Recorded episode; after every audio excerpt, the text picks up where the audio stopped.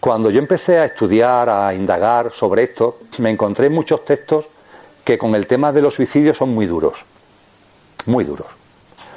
Eh, algunos mantienen la idea de que cuando tú encarnas aquí, para desarrollar las experiencias que te corresponden, eh, tienes que estar, pongamos por caso, 50 años aproximadamente para desarrollar esas experiencias.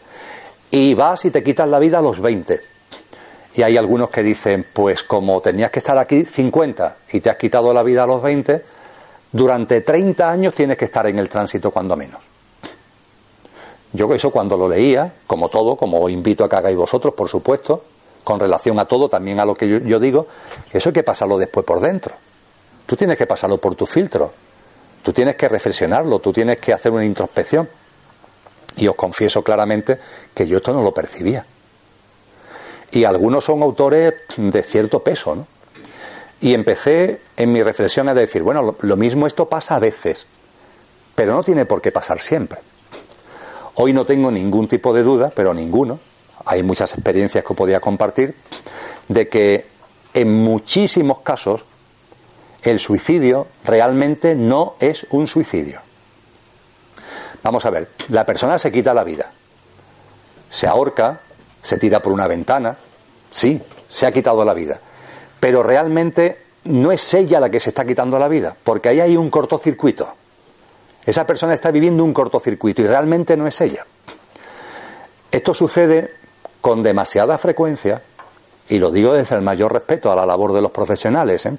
pero en el ámbito de la psiquiatría, en el ámbito de la psicología, sobre todo en el ámbito de la psiquiatría, hay una conciencia de que hay medicamentos que el doctor puede entenderle, el doctor o la doctora legítimamente puede entender que le pueden hacer bien al enfermo, por eso digo yo que se lo recetarán, pero que tiene contraindicaciones.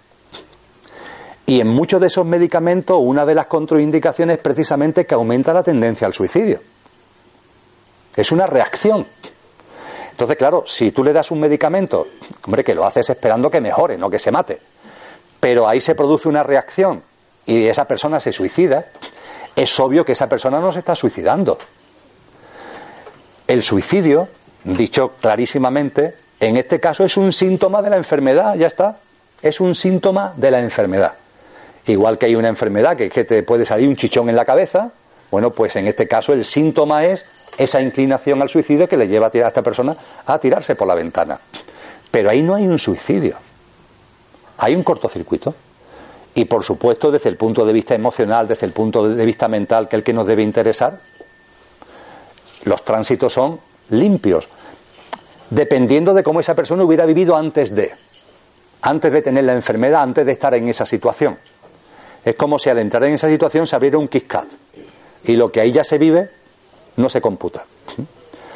E insisto, en el caso de los suicidios, oye, tranquilidad, hay muchas personas que mm, sufren mucho porque su ser querido ha vivido un suicidio.